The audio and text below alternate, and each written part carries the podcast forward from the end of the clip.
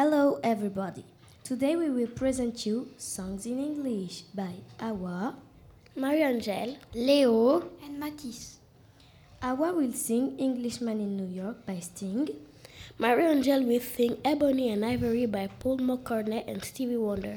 Léo will sing Spark by Amy MacDonald. Matisse will sing Seven Years by Luca Graham. Sting. Sting was born the 2nd October in 1951 at Walton in United Kingdom. He sang more than 100 songs and he was in a musical group. Paul McCartney and Stevie Wonder are two famous singers in America.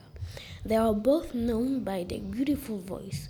Paul McCartney is born in 1842 and Stevie Wonder in 1850. They are both alive and Stevie Wonder is blind, but he plays piano amazingly well. Amy MacDonald was born in 1987. She's 30 years old and she's Britain.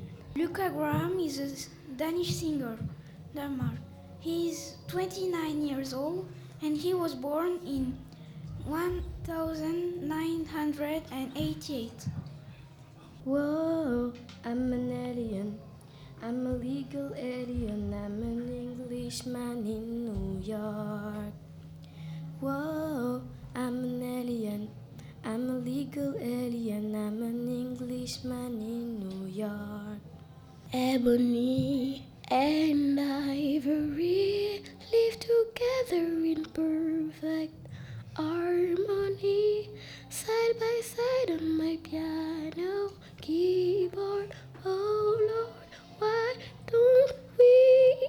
I am the spaceman flying high. I am the astronaut in the sky. Don't worry, I'm okay now.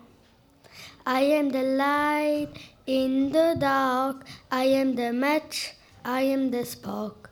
Don't worry, I'm okay now.